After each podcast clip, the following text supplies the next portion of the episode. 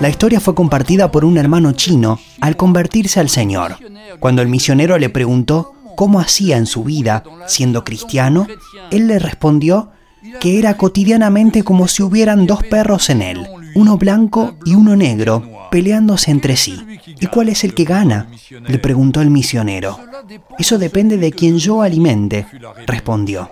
En otras palabras, yo sé que dentro mío hay un hombre carnal y un hombre espiritual, un hombre que tiene miedo y un hombre que tiene fe. ¿Qué hace la diferencia? La diferencia la hace el alimento.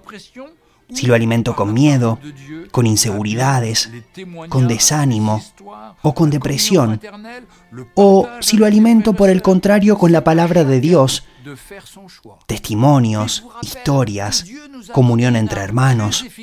Cada persona tiene que hacer la elección de con qué alimentar a su hombre interior.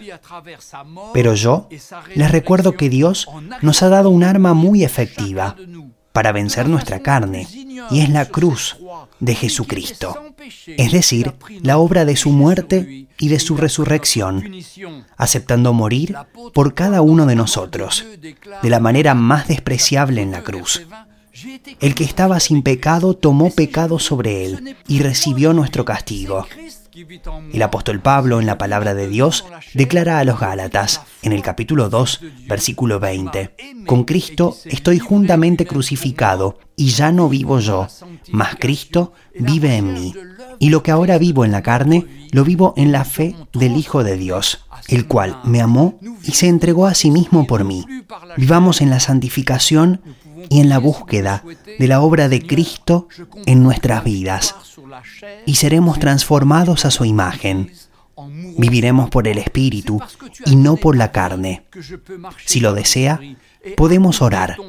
Señor, yo entiendo que eres tú quien me dio la victoria sobre mi carne, muriendo en la cruz. Es porque tú diste tu vida que yo puedo caminar por el Espíritu y cumplir tu plan. Ayúdame a encontrar esa vida del Espíritu que consiste en renunciar a mis propios planes y hacer tu voluntad en mi vida. Gracias Señor Jesús. Amén. Encuentre cada día una historia en www.365histoire.com.